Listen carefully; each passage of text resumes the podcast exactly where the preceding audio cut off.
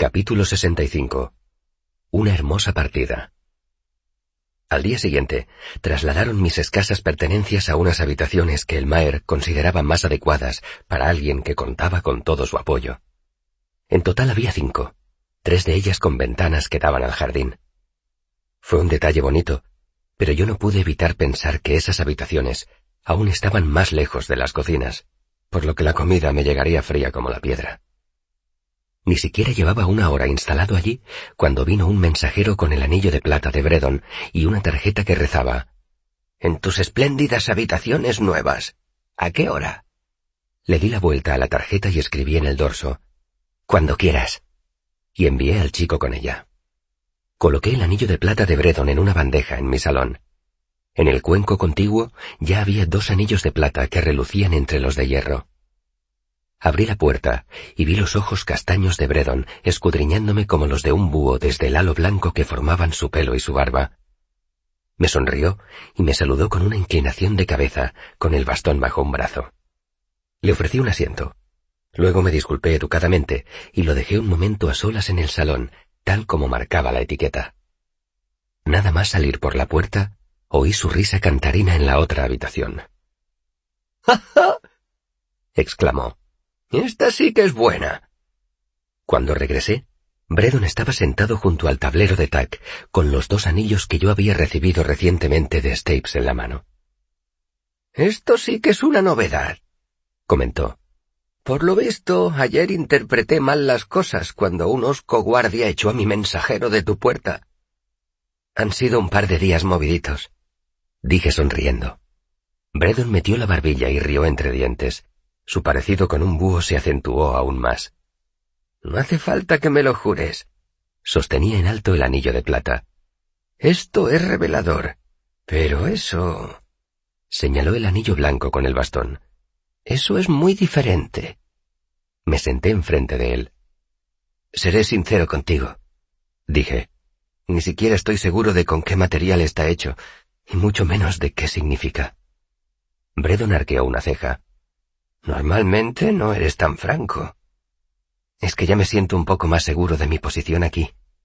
Admití encogiendo los hombros. Lo suficiente para no mostrarme tan reservado con las personas que se han portado bien conmigo. Bredon volvió a reír y dejó el anillo de plata sobre el tablero.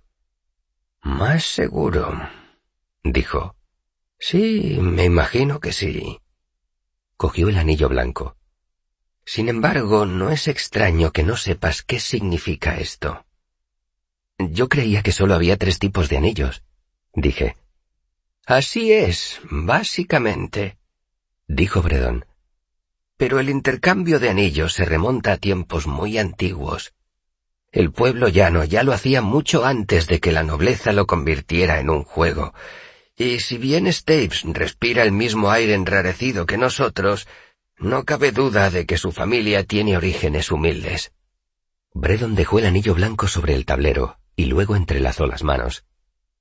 Esos anillos se hacían con materiales que el pueblo ya no tenía a mano. Un joven enamorado podía regalar a la muchacha a la que cortejaba un anillo hecho con hierba verde. Un anillo de cuero promete un servicio, etc. ¿Y un anillo de cuerno? Un anillo de cuerno significa enemistad, repuso Bredon, enemistad intensa y duradera. Ah, dije un tanto sorprendido. Ya veo. Bredon sonrió y levantó el anillo blanco para acercarlo a la luz. Pero esto no es cuerno, observó. Fíjate en la textura. Además, Stapes nunca daría un anillo de cuerno junto con otro de plata. Meneó la cabeza. No, si no me equivoco, esto es un anillo de hueso. Me lo pasó. Maravilloso, dije con desánimo, dándole vueltas con los dedos. ¿Y eso qué significa? ¿Que me clavará un puñal en el hígado y me tirará a un pozo seco? Bredon esbozó su amplia y cálida sonrisa. Un anillo de hueso indica una deuda profunda y duradera. Entiendo.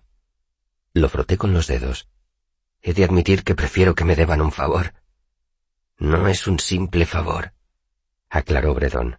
Tradicionalmente, un anillo como este está hecho con el hueso de un familiar difunto. Arqueó una ceja. Y pese a que dudo que en este caso sea así, lleva implícito un mensaje muy claro. Levanté la cabeza. Todavía estaba un poco aturdido con todo aquello. ¿Y cuál es el mensaje? Que un anillo como ese no se regala a la ligera.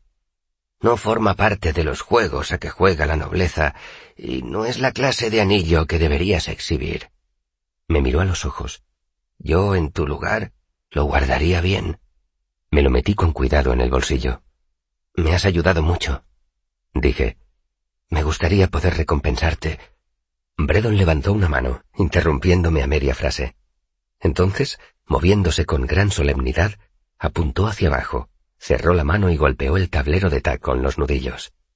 Sonreí y saqué las piedras. Me parece que por fin estoy cogiéndole el tranquillo a este juego. Comenté una hora más tarde, después de perder por un margen muy estrecho. Bredon apartó su silla de la mesa con gesto de desagrado. No, me contradijo. Todo lo contrario.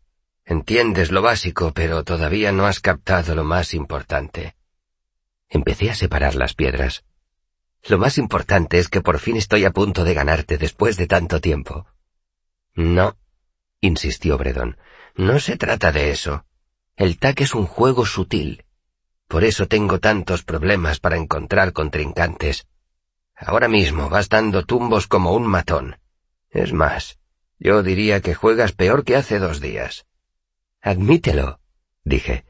En esta última partida casi te gano. Bredon se limitó a fruncir el entrecejo y señalar la mesa con gesto imperioso. Inicié la partida con determinación, sonriendo y tarareando, convencido de que ese día lo vencería por fin. Pero estaba muy equivocado. Bredon colocó sus piedras sin piedad, sin vacilar ni un instante entre jugada y jugada. Me destrozó con la misma facilidad con que rasgas una hoja de papel por la mitad. La partida acabó tan deprisa que me quedé sin aliento. Otra vez, dijo Bredon, con un deje de autoridad en la voz que nunca antes le había oído. Intenté recuperarme, pero la siguiente partida fue aún peor. Me sentía como un cachorro peleando con un lobo. No, era un ratón a merced de un búho. Ni siquiera fingía luchar. Lo único que podía hacer era correr. Pero no podía correr suficiente. Esa partida terminó antes incluso que la anterior. Otra vez, exigió Bredon. Y volvimos a jugar. Esa vez yo ni siquiera era un ser vivo. Bredon jugaba con la serenidad y el desapasionamiento de un carnicero con un cuchillo de deshuesar. La partida duró aproximadamente lo mismo que se tarda en destripar y deshuesar un pollo. Al final, Bredon arrugó la frente y sacudió enérgicamente las manos a ambos lados del tablero, como si acabara de lavárselas y tratase de secárselas.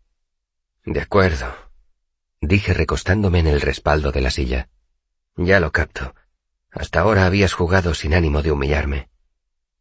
No, dijo Bredon mirándome con gravedad. Eso no tiene nada que ver con lo que intento enseñarte. Entonces, ¿de qué se trata? Intento hacerte entender el juego, dijo. Todo el juego, no solo lo de mover las piedras por el tablero. No se trata de jugar con todo el rigor que puedas. Se trata de ser atrevido, peligroso, elegante. Golpeó el tablero con dos dedos. Cualquiera que esté medianamente despierto puede ver una trampa que le han preparado, pero entrar en ella con audacia, con un plan para darle la vuelta, eso es maravilloso. Sonrió, pero no por ello perdió su expresión severa.